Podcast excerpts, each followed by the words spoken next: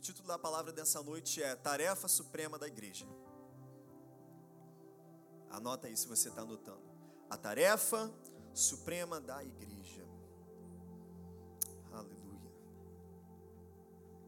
E aí embaixo você pode escrever: a tarefa suprema da igreja é a evangelização do mundo.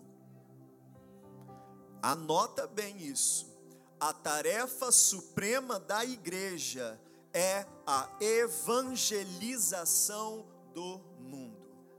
O maior interesse da igreja, e é o maior interesse da igreja porque é o maior interesse de Jesus Cristo, é que o mundo inteiro, todos os povos, todas as nações, de todas as etnias, toda de todo povo, língua, nação, receba Jesus Cristo como Senhor. Que todos, todos, todos os povos possam ouvir falar de Jesus. E quando eu estava ouvindo esse, esse estudo dela, e enfim, e até mesmo aqui nesse momento, analisando sobre essas coisas, como a igreja tem falado pouquíssimo sobre isso. Porque tem muita gente que acha que, não é que as pessoas acham, mas é porque, por falta da pregação da palavra, por falta de, de conhecimento, o povo perece. E também por falta, por falta não, por causa da, como eu posso dizer, da comida misturada, né? A comida que é santa, misturada com a comida que é impura, o fermento, né? Igual está lá no Velho Testamento. Você sabe por que eles não podiam comer pão com fermento? Porque fermento no Antigo Testamento era um símbolo para pecado, né? Porque o fermento ele cai na massa e ele, né, contamina toda a massa e faz toda a massa inchar. E, e isso era uma analogia para o pecado. Infelizmente a igreja tem comido pão com fermento. Pão, palavra misturada com fermento do mundo. Misturado com o mindset do mundo. Misturado com os planos do mundo, com, com o objetivo de vida do mundo. E, e como, como assim, pastor? Como assim? Primeiro ponto, a tarefa suprema da igreja é a evangelização do mundo. E eu pergunto, essa é a prioridade de todos que fazem parte da igreja? A evangelização do mundo? Para que todo aquele que nele crê não pereça, mas tenha vida eterna? Será que essa, e eu pergunto agora pessoalmente para você, será que esse é o maior objetivo da sua vida? E aí você está respondendo a você mesmo no seu subconsciente.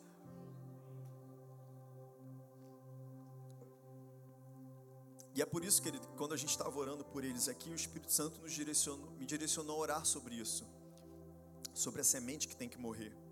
Né? A palavra fala sobre isso. O trigo ele cai na terra. O que, que acontece com a semente? Ela deixa de existir, ela morre, ela vira outra coisa.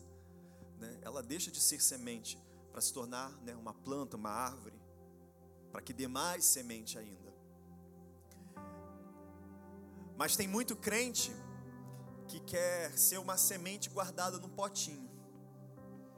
Não tem contato com a água, não quer ser plantado na terra, ou seja, não quer se firmar na igreja. Ah, eu sou semente, recebi a palavra. Mas não quer ser plantado na igreja, porque crente né, não é uma árvore que sai andando por aí, crente é uma árvore plantada. Aí o cara não quer ser plantado na igreja, não quer receber a, a água da palavra, porque a água também é um dos símbolos para a palavra, mas quer o fermento do mundo. E aí a prioridade dele não é a evangelização do mundo, é bem-estar, é sucesso profissional, é um currículo maravilhoso para esfregar na cara de todo mundo, é ganhar muito dinheiro, ou às vezes é um relacionamento, sim, relacionamentos podem se tornar ídolos. Eu já vi muita gente deixar a igreja porque arrumou um namorado. Eu já vi gente deixar a igreja porque casou, a vida ficou maravilhosa, não preciso mais da igreja, eu já consegui o que eu queria. Eu já vi gente deixar a igreja porque conseguiu um emprego muito bom. Eu já vi gente deixar a, a, a igreja porque infinitas coisas. Eu não tenho tempo, Mas no fundo, no fundo, o que as pessoas estão fazendo e dizendo com as suas atitudes é: a igreja não é a minha prioridade. Se a igreja não é a minha prioridade, quanto mais a evangelização do mundo. Isso aí fica tão longe. E queridos, eu digo para você, se isso é um assunto que está tão longe assim para você, Tome cuidado, porque provavelmente nem a igreja é prioridade para você. Mas, pastor, eu tenho relacionamento com Deus. Eu vou te ensinar uma coisa muito importante aqui hoje, querido. Deus e igreja não está separado. Cristo, Cristo é o cabeça, nós somos o corpo. Cabeça não está separado do corpo. Mas Jesus é amor, eu amo Jesus. Se você não ama igreja, você não ama Jesus. Se você não é um dizimista fiel na igreja, você não ama Jesus. Sim, estou falando de dinheiro. E se isso, se isso te incomoda, é um Deus, quebra, mata, sacrifica. Vem cá, eu pego a espada, eu quebro esse ídolo agora, igual os profetas faziam na antiga aliança. Ah, mas fulano de tal falou isso, traz ele aqui, eu faço igual na antiga aliança. Pego a espada e corto a cabeça do falso profeta força de expressão, não naturalmente, na palavra, porque a palavra corta e divide, gente. Discerne aí espiritualmente. E essa igreja, por ser uma igreja fundada por missionários, que já foi semeada, já foi um receptáculo, já foi não, continua sendo, né? A nossa igreja é um receptáculo de ofertas missionárias, porque somos uma igreja missionária. Não somos uma igreja que está parada no tempo. Não, a gente está todo o tempo procurando, sabe, o que que a gente precisa fazer para melhorar, onde a gente precisa aperfeiçoar, como levantar as pessoas, como ajudar as pessoas a descobrir o seu chamado, qual é o próximo campus, qual é a próxima terra, qual é a próxima escola.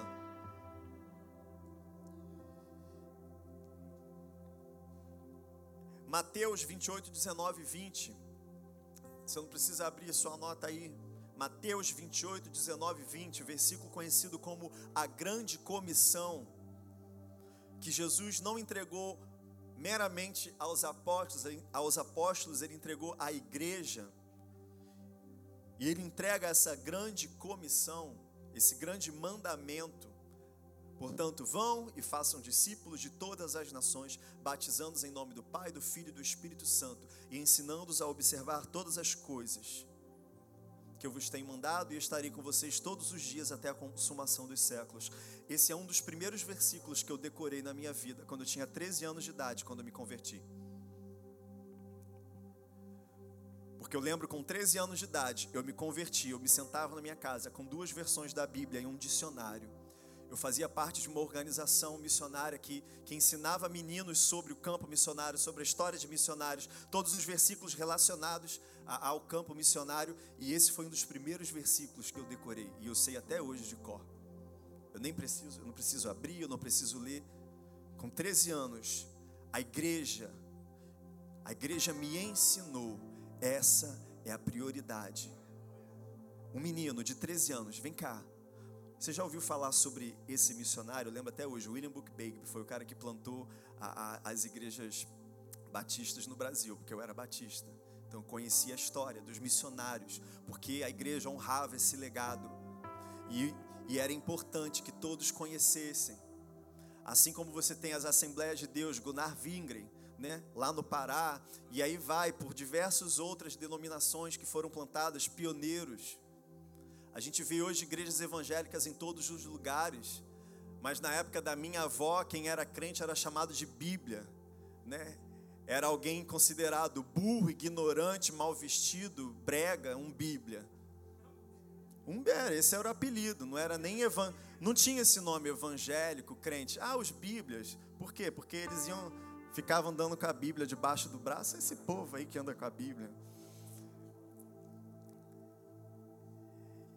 E queridos, eu vi, no vídeo o apóstolo falou né, sobre a gente sonhar com os próximos 5, 10 anos da Igreja United. Eu digo para você, eu sonho com os próximos 40 anos da Igreja United. Daqui a 40 anos eu vou ter 73 anos de idade. se Jesus não voltar, eu vou estar aqui. Eu estarei pregando, eu estarei evangelizando, eu estarei fazendo alguma coisa no reino de Deus. E eu pergunto para você, e hoje, querida, a mensagem não é, é, é não é para te afagar, não é de ensino, não é de consolo, eu estou falando de missões.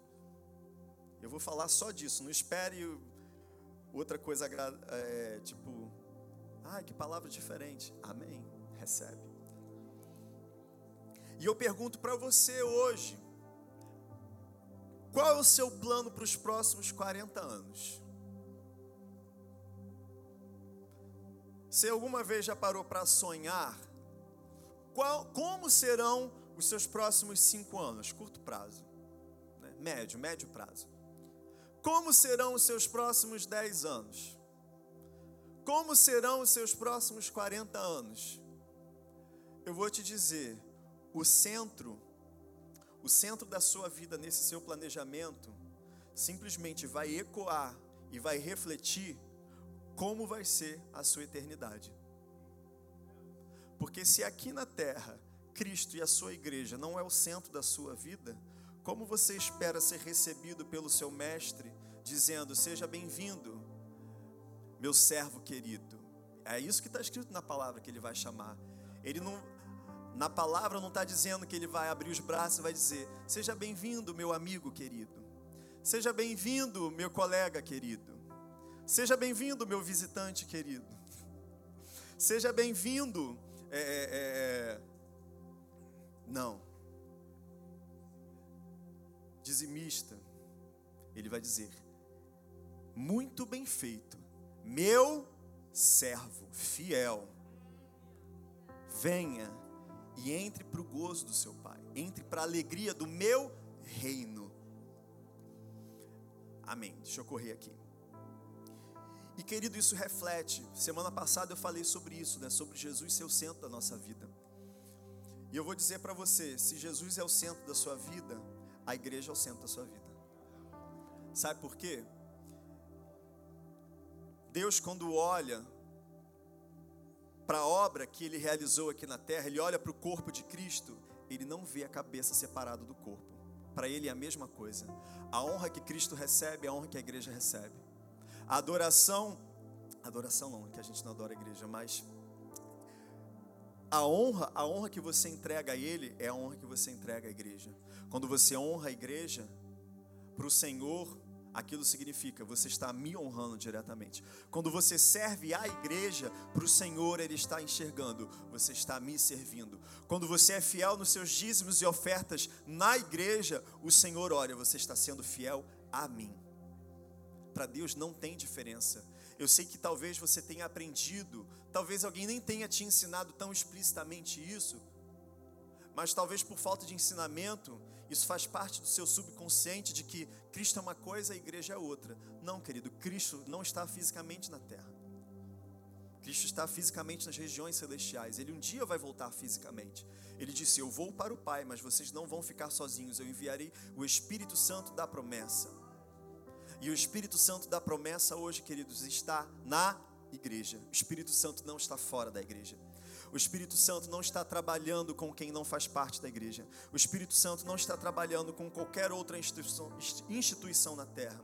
O Espírito Santo não está agindo por meio da vida de pessoas ímpias.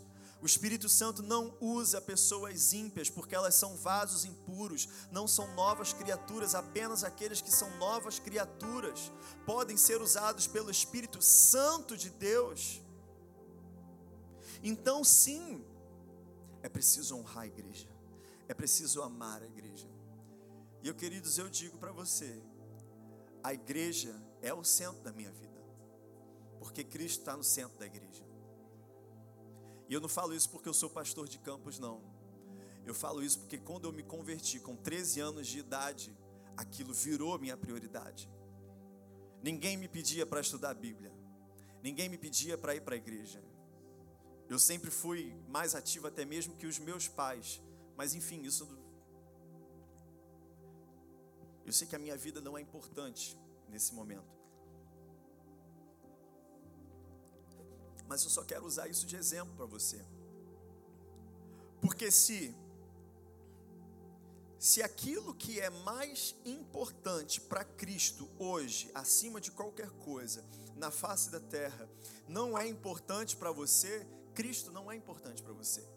Porque Jesus falou: aquele que me ama é aquele que obedece às minhas palavras.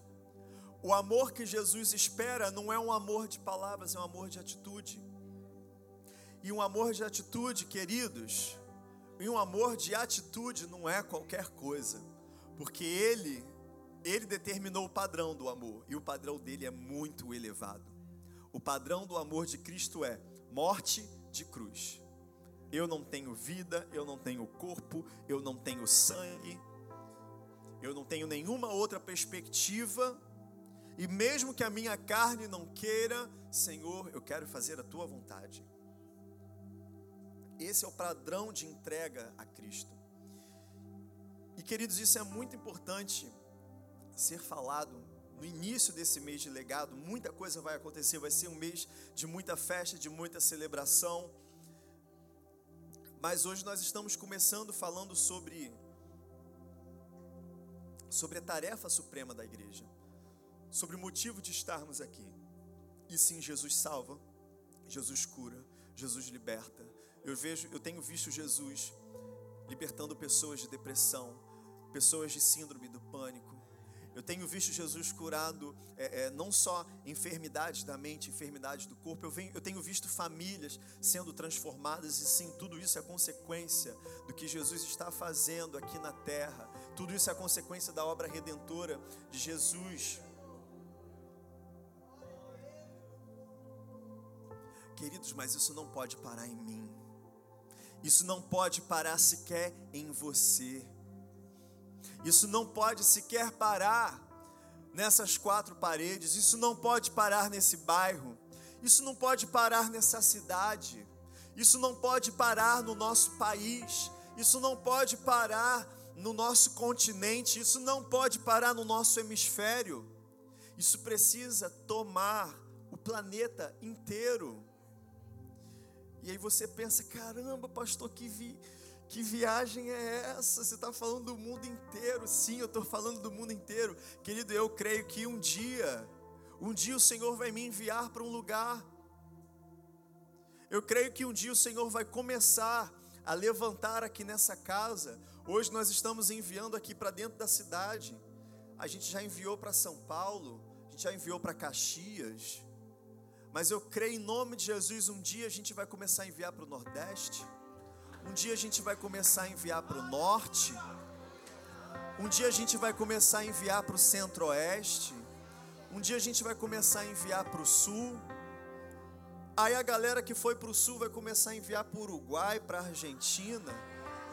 A galera do Norte vai começar a atravessar para a Guiana, francesa, inglesa, Suriname, Venezuela. Aí o pessoal da Venezuela vão fazer um avivamento na Venezuela, vão transformar o país, o governo, a economia. Aí da Venezuela vai começar a evangelizar o Caribe, Igreja United em Cuba, Igreja United no Haiti. Mas ao mesmo tempo o pessoal do Rio de Janeiro vai, vai crescer tanto que vai começar a ir para os portos, vai atravessar para o continente do lado, para a África, Angola, África do Sul. Zâmbia e por aí vai. O pessoal da África vai começar a ir para o norte da África, invadir o Oriente Médio. Calma, vou chegar na Ásia. Porque o pessoal do Caribe vai começar a ir para a Flórida. E aí da Flórida já era. Né? A Igreja United vai participar de um novo avivamento na América. Aí da América, Havaí, aí o Havaí vai começar a ir para um monte de ilhazinha no Pacífico. Ao mesmo tempo, a galera do Nordeste, o pessoal do Nordeste é arretado, eles vão para a Europa. Eles vão sentar o. Os cabras da peste vão sentar o pau na Europa, aquele pessoal frio, incrédulo, que se acha inteligente, mas é tudo burro. Vai começar a se arrepender do pecado. E aí vai, Ásia, até os confins da terra. E querido, eu estou ficando velho, pastora. Porque, ah, eu já ia falar, porque quando eu era criança. Porque, mas realmente, gente, é, é, eu sonhava. Eu lembro que eu era criança e eu sonhava com a igreja. Eu lembro que, e toda vez que eu falo disso eu me emociono. Mas eu lembro que quando eu ia para a faculdade, que eu nem terminei, eu ia no ônibus da faculdade com um caderninho. E eu não escrevia, tipo, sobre o meu futuro. Eu escrevia sobre projetos para a igreja. Eu escrevia projetos evangelísticos que ninguém nunca acreditava e nunca dava certo. Eu lembro que uma vez era igualzinho da United. Eu inventei um projeto para a juventude da igreja que vai, e seria, como é que era? Tinha alcançar também.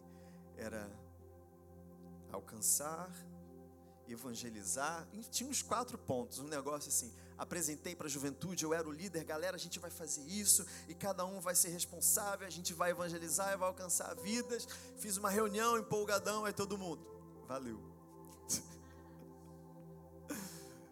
Mas, queridos, o que Deus está fazendo hoje na terra é tão precioso. Não é para você ter medo de política, não é para você ter medo de economia, não é para você ter medo de nada. Deixa eu te avisar uma coisa: só vai piorar. O mundo só vai de mal a pior, não vai melhorar. Mas todas as coisas cooperam para o bem daqueles que amam a Deus. Enquanto o mundo cai em pestes, em guerras, em desespero, em incredulidade, pecado, é incrível como pessoas têm levantado a bandeira do pecado hoje na face da terra. Existem correntes de, de, cada vez mais fortes de pessoas querendo legalizar aborto, querendo legalizar drogas, querendo controle absoluto da opinião das pessoas, controlar mídia, controlar a vida, pensamento, comprar o seu cérebro pessoas querendo tornar comum pedofilia, pessoas que abertamente falam: pedófilo é uma pessoa boa, ele ajuda as crianças a descobrir sua sexualidade. Vai ser daí para baixo.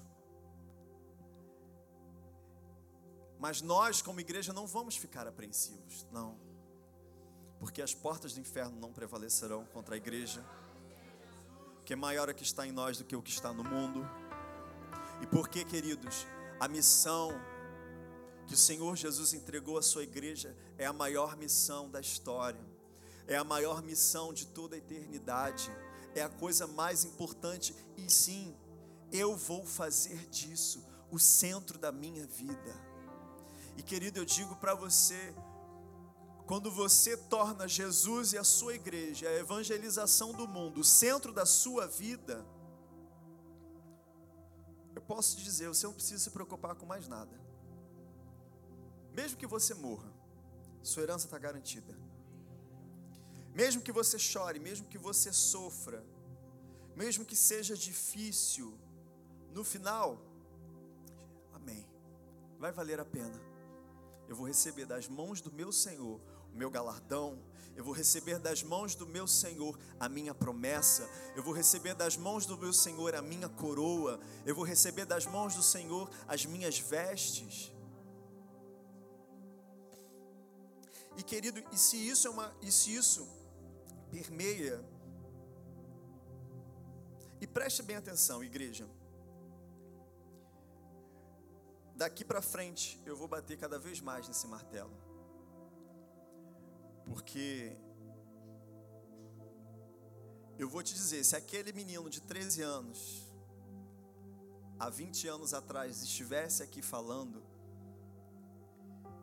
ele não admitiria frieza espiritual, ele não admitiria falta de tempo. E eu nunca entendi, por ter tido uma experiência, e eu vou compartilhar algo muito pessoal com vocês. Eu nunca consegui entender porque ninguém me obrigou, ninguém me pediu, eu tive a minha experiência com Jesus. Eu quis, eu assumi, eu entrei no compromisso e nunca entrou na minha cabeça como as pessoas não têm compromisso com a igreja. Mas ele não aceitou Jesus? Mas como é que ele não tem tempo para a igreja? Mas ele não é crente, ele não é crente desde que nasceu, porque ele não é mais comprometido do que eu. Porque ele não entrega mais oferta do que eu? Porque ele não trabalha mais na igreja do que eu que me converti agora? Eu lembro nitidamente até hoje, 13, 14 anos, eu já me questionava. Eu olhava para mim, olhava para o filho do crente, nasceu na igreja. Eu falei, gente, eu venho para a igreja mais do que esse cara. Esse cara, o pai dele é crente, ele nasceu, cresceu na igreja. Por que, que ele não tem compromisso com Jesus? Por que, que ele não estuda a Bíblia? Meu apelido era pastor. Ah, você é pastor. Mas era um para os crentes era como se fosse um apelido pejorativo. Porque eu orava, eu estudava a Bíblia e eu tinha compromisso com a igreja. Dentro da igreja. Mas eu não vou deixar isso acontecer aqui nessa igreja. Se você é essa pessoa que não quer ter uma vida de oração, uma vida de estudo da palavra, sacrificar a sua vida, mudar, mudar a agenda da sua vida para Cristo, querido, saia por essas portas e procure outro lugar, porque aqui não vai ter espaço para você, porque eu não vou ficar satisfeito com você frio, sentado no banco, olhando para minha cara. Aqui na igreja não tem espaço para isso, sabe por quê? Quantos estão indo hoje? 20, 20 e alguns. 22, 23 pessoas estão indo. A pastora Bruna falou uma coisa muito interessante e eu quero caminhar para o fim falando disso. Está abrindo 23 vagas. Está abrindo 23 vagas. Eu tenho pouco pastor aqui nessa igreja. Eu tenho pouco líder, eu tenho pouca gente para cuidar de criança, eu tenho pouca gente para cuidar de jovem, eu tenho pouca gente para evangelizar nas ruas. Eu tenho poucas pessoas para fazer tudo que o REACH precisa fazer com a casa das crianças, com os projetos evangelísticos e tudo mais que a gente precisa operar. Eu tenho poucos músicos, eu tenho pouco usher, eu tenho pouco voluntários em produção, eu tenho pouca gente em criação, mais o que? Tenho pouca gente concierge, eu tenho pouca gente em VIP, eu tenho pouca eventos. Pastora faz jejum, vira madrugada joelho orando. As 23 vagas que ocuparam, queridos, e todas as vagas que tem aqui, eu quero gente comprometida com a igreja. Eu quero gente que é dizimista fiel na igreja. Eu quero pessoas que ela vai olhar para a semana dela e a prioridade da agenda da semana vai ser a igreja. Vai ser a evangelização do mundo vai ser a construção do reino, a construção da casa. Pessoas que sonham em um dia encontrar Jesus face a face, pessoas que acreditam de verdade no Evangelho. Não existe amigo do Evangelho, existe filho de Deus, servo do Deus Altíssimo. Ou é ovelha ou é bode. No dia não vai ter híbrido. Bode não mistura com ovelha. No dia, Jesus vai fazer a separação: as ovelhas para o lado direito, os bodes para o lado esquerdo. E o critério é muito simples: todo aquele que crê no seu coração, confessa com a sua boca, entra pela porta da salvação, mas permanece fiel até a morte. Querido, se você ama Jesus, você ama a igreja, você ama a causa, você ama a missão, você ama o propósito, você ama missões. Você ama ver nações da terra sendo alcançadas pelo Evangelho. Cadê aquele presente que a gente ganhou?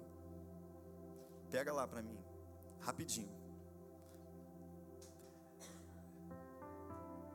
Eu choro quando eu vejo quando eu vejo a igreja do Senhor avançando, eu choro. Quando eu vejo pessoas sendo alcançadas, vidas sendo transformadas, quando eu assisto um culto com milhares de pessoas acontecendo na África, quando eu vejo né, a igreja na China, mesmo sob intensa perseguição, crescendo. Eu sonho um dia estar nesses lugares, pregar nesses lugares, conhecer essas pessoas, orar por essas pessoas, ajudar essas pessoas.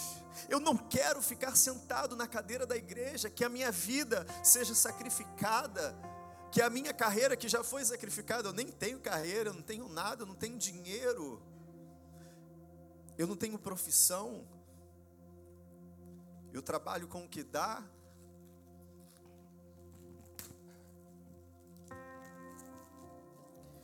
E eu não quero servir a pessoas que não querem servir comigo. Desculpa, querido.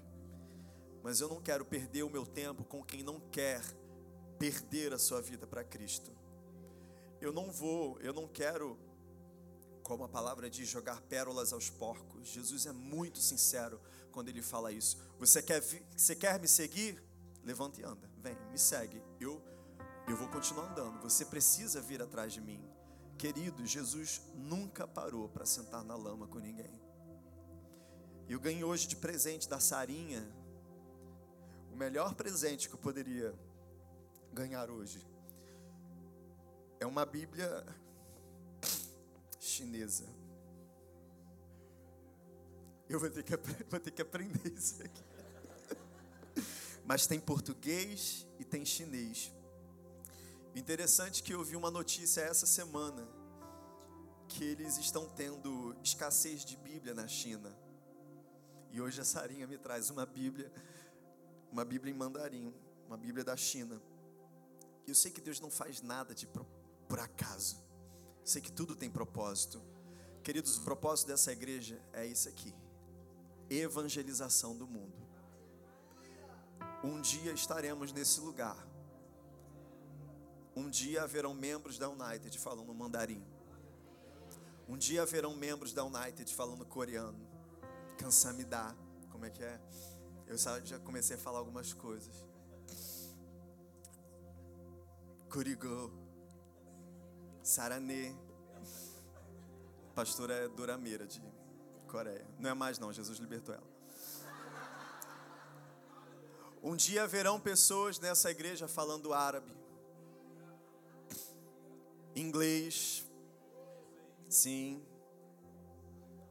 suali, indiano, indiano, hindi, né? Indiano fala hindi.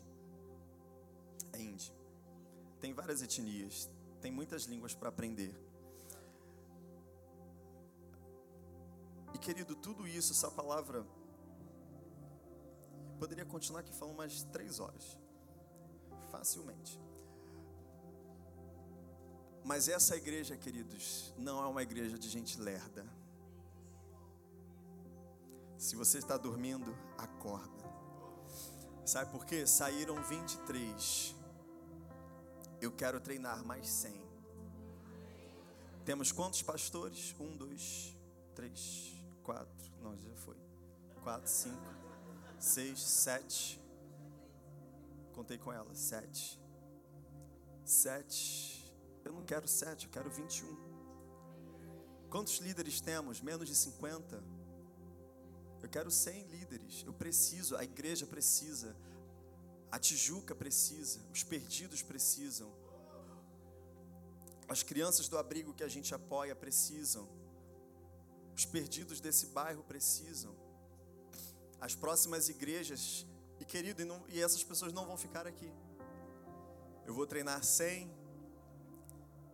É sempre assim, treina 100, envia 50, aí perde, aí precisa treinar mais 200, aí envia 100, aí precisa treinar mais 300, envia 200. Essa igreja tem um legado missionário. E por isso eu digo para você, queridos, nessa noite, tome uma decisão na sua vida. Ou você vive a sua vida pela causa de Cristo, ou não existe razão para viver. Ou você vive a sua vida pelo que Jesus ama e prioriza, ou, querido, você pode ganhar todo o dinheiro do mundo, você pode fazer toda realização natural que alguém possa conseguir. Vai chegar um dia que vai ser provado, vai passar pelo fogo e não vai sobrar nada. Eu não quero sair dessa terra deixando casa, deixando carro, deixando fortuna, deixando empresa. Não. Eu quero sair dessa terra deixando legado, deixando vidas alcançadas, vidas transformadas, pessoas batizadas com o Espírito Santo. Eu quero sair dessa terra deixando centenas de pastores, quem sabe milhares de pastores, de líderes, de crentes. Eu quero sair dessa terra vendo centenas de igrejas sendo plantadas. Eu quero sair dessa terra vendo milhares de missionários sendo enviados. Eu quero sair dessa terra vendo a igreja brasileira vivendo o avivamento, transformando a nação, expandindo para as outras nações. E querido, você entende como a sua como o dinheiro, que às vezes você se preocupa tanto, se torna uma coisa tão pequena diante do plano de Deus. Sua empresa, seu trabalho, sua profissão, se tornam coisas tão pequenas, elas quando Cristo se torna grande na sua vida, quando Cristo se torna o Senhor do seu coração, todas as outras coisas se tornam tão pequenas que você simplesmente pega elas e coloca elas para servir o rei. Quando Jesus, eu vou repetir isso para você, quando Jesus se torna o centro do seu coração, quando Jesus se torna tão importante para você, você simplesmente pega a sua profissão e fala: "Tá aqui, Senhor. Fala aí, o que, é para fazer?" Você pega todo o seu dinheiro e diz: "Está aqui, Senhor. O que, que é para fazer?" Você pega a sua família, os seus filhos e fala: "Senhor, tá aqui. O que que eu faço?" Que, que eu faço com o meu casamento? O que, que eu faço com essas crianças aqui? O que, que o Senhor quer fazer com esse menino? O que, que o Senhor quer fazer com essa menina? Me ajuda aí. Me ajuda a te ajudar. Essa criança a viver o propósito que o Senhor estabeleceu para ela. Senhor, aqui é a minha empresa. Diz aí, o que, que é para fazer com essa empresa? Para queimar toda ou é para colocar para o serviço do reino? Senhor, está aqui os meus milhares de dólares. É para fazer o quê? Uma coisa que a apóstola falou muito importante, que eu preciso falar. E é muito importante falar sobre dinheiro, querido, porque a palavra fala: onde está o seu coração, lá está o seu tesouro. Não é quanto meu dinheiro, não é quanto do meu dinheiro eu vou dar para Deus, mas é quanto do dinheiro que Deus me deu, eu vou manter comigo. O princípio do reino é tudo inverso, tudo de cabeça para baixo. Mas se você tem se alimentado de fermento, se você tem se alimentado de coisas que não é pão, estritamente pão, estritamente palavra, não pode ser aquele pãozinho airado, não pode ser um plus vita, cheio de ar dentro, hum, eu sei que é gostoso. Não pode ser aquele pão, tem aquele pão integral de cranberry com sei lá o que, cheio de açúcar, cheio de xarope de milho. Não, tem que ser o pão ázimo. Sabe o que é pão ázimo? É aquele pão, pão árabe, aquele pão fininho, que não tem gosto de nada, que não é prazeroso para o paladar, tem que botar um monte de recheio para ficar bom, tem que passar uma pasta com alguma coisa, um tahine, um negócio, porque o pão em si é sem gosto, é insosso, porque é sem fermento. Mas é isso que Deus exige. Comam do pão sem fermento. Se você comer do pão sem fermento, a palavra de Deus, não vai ser difícil. Não vai ser difícil viver uma vida para Cristo, não vai ser difícil olhar para as suas finanças e ter a mentalidade inversa. Não. Quanto de tudo que Deus me deu, eu vou manter para mim. Porque muitas vezes a gente ensina errado, né? Ah, entregar o dízimo e oferta né? Ah, devolver para Deus a décima parte. Não. A partir de agora vamos falar o inverso. Quanto do que Deus me deu, o Senhor quer que eu fique? Porque é dele, não é meu. Eu sou servo do reino, ele é meu Senhor, ele é rei absoluto, soberano.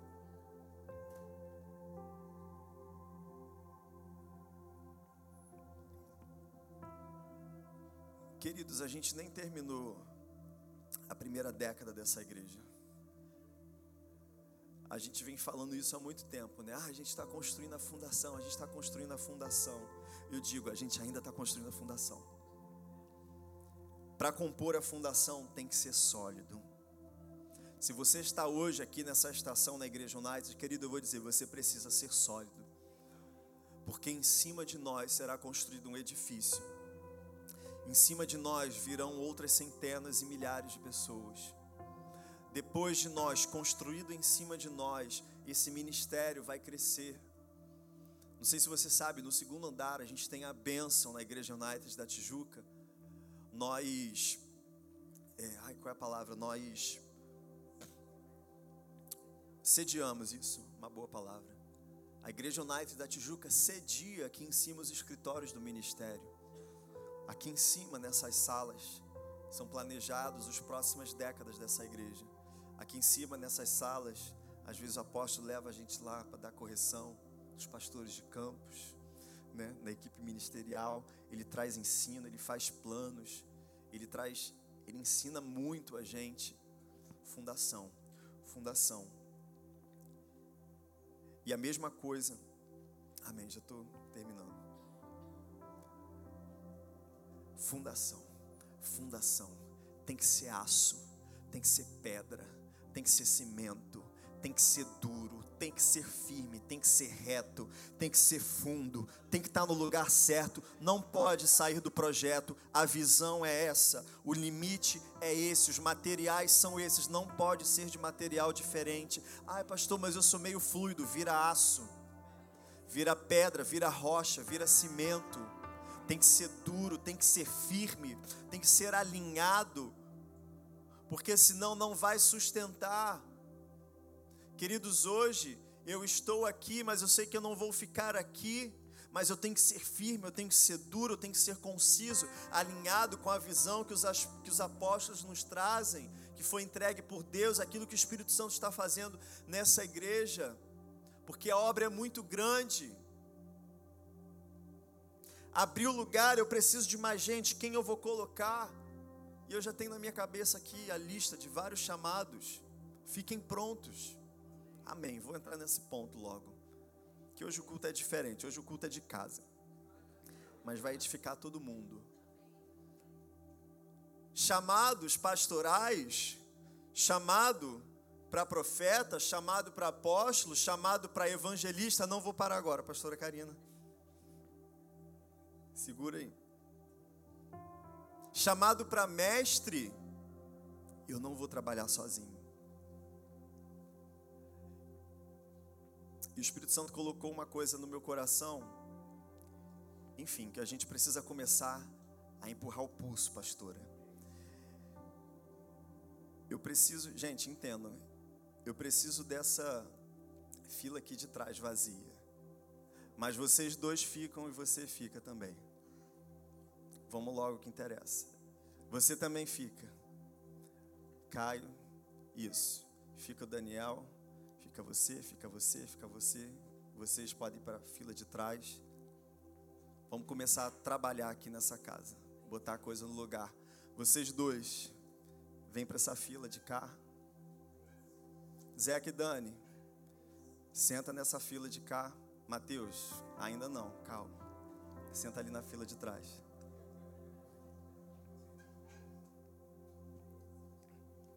Senta aqui. Vamos lá, gente. Tem trabalho para fazer.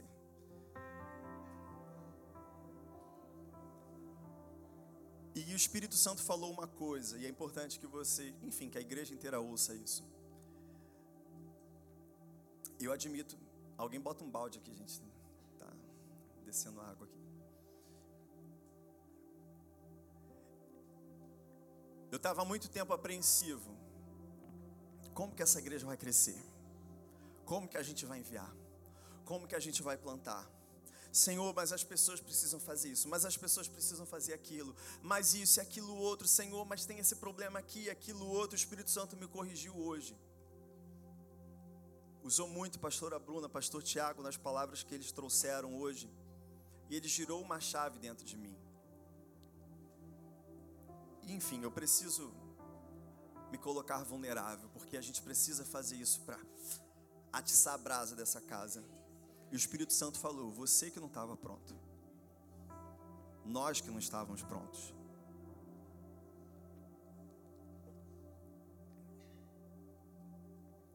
Eu, quando fui chamado, você, quando foi chamada, todo mundo aqui, quando foi chamado, Pastor Tiago, a gente sempre ouvia: fique pronto. Eu posso dizer o que eu respondia dentro de mim. eu não estou pronto. Veio a próxima etapa, o apóstolo sempre sagaz, fique pronto, e eu, eu não estou pronto. Outra etapa, o apóstolo vinha, ó, tá chegando aí, novo, fique pronto, não sei. A verdade é que a gente nunca está pronto, né, pastor? Mas a gente sempre precisa estar disponível. E vocês que sentaram aqui, eu chamei vocês na frente de toda a igreja para trazer um peso e responsabilidade, para liberar diante de toda a igreja aqui hoje, eu digo para vocês: fiquem prontos. Fiquem prontos. Fiquem prontos. Fiquem prontos. Tem trabalho, tem desafio, tem choro, tem sacrifício, tem renúncia. Fique pronto. E a resposta certa no coração é sincera e é a verdade. Eu não estou pronto, mas fique pronto. E eu pergunto para vocês, não precisa responder. Vocês estão prontos? talvez não estão prontos. Mas começa a olhar agora o que está na mão de vocês hoje. E eu sei o que eu estou fazendo agora é ousado, mas olha para o que está na mão de vocês hoje e pensa: eu não estou pronto. O que, que eu preciso fazer para ficar pronto? E não se preocupe em ficar pronto só faz o que o Espírito Santo direcionar. Só faz o que o Espírito Santo direcionar. Não se preocupa com a hora do ficar pronto. Mas sejam diligentes. Façam com temor no coração. Sempre zelando pela honra colocando Cristo no centro e junto com Cristo a igreja no centro dos nossos corações. E junto com a igreja a missão da igreja, a evangelização de todas as nações da terra. E dentro de todo esse grande escopo, Senhor, eu sou tão pequeno, Pai. Mas qual é a minha parte? Qual é a minha parte? E deles eu parto para vocês agora. Tá pronto, Vitão? Tá pronto, Murici? Tá pronto, Luan? Cadê o Breno? Cadê, gente? Eu tirei daqui. Ah, tá aqui. Tá pronto, Breno? Tá pronto, João? Tá pronto, Emanuel? Tá pronto, Lucas? Martin. Mateus. Tá pronto, Arthur? Tá pronto, Alan? Jéssica. Tamelin. Eu poderia falar, apontar em cada um. Tá pronto, Vitor? Tá pronto, Giovana?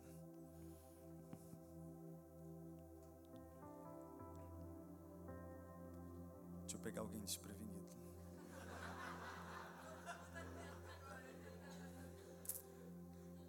Qual é o seu nome? Você, você mesmo é.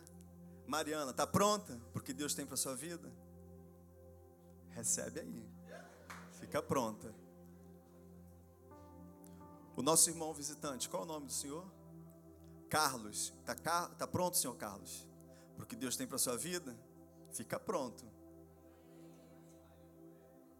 Não é só para pastor, não é só para líder, é para todo mundo. Eu poderia ir de um em um perguntar: está pronto? Ai, pastor, mas eu, eu não tenho chamado para pastor. Está pronto? Tem trabalho para todo mundo. Está pronto? Ai, mas a minha vida está assim. Entrega a sua vida ao Senhor Jesus. A gente resolve daqui a pouco aqui, rapidinho. Não tem problema. Igreja United da Tijuca, fica pronta. Saiu 23, eu quero 100. Tem 7, eu quero 21. Tem 50, eu quero 100. E não é porque eu quero, não, queridos. Existe uma missão muito clara. E eu, como pastor desse campus, eu olho para o campo, eu fico desesperado. Pastora Karina fica desesperada. Meu Deus, o que, que eu vou fazer? Eu tenho a resposta. Eu não vou fazer. Eu só vou te ajudar a fazer. O nosso trabalho, Pastora Karina, é ajudar a fazer. Então, fica pronto. Amém?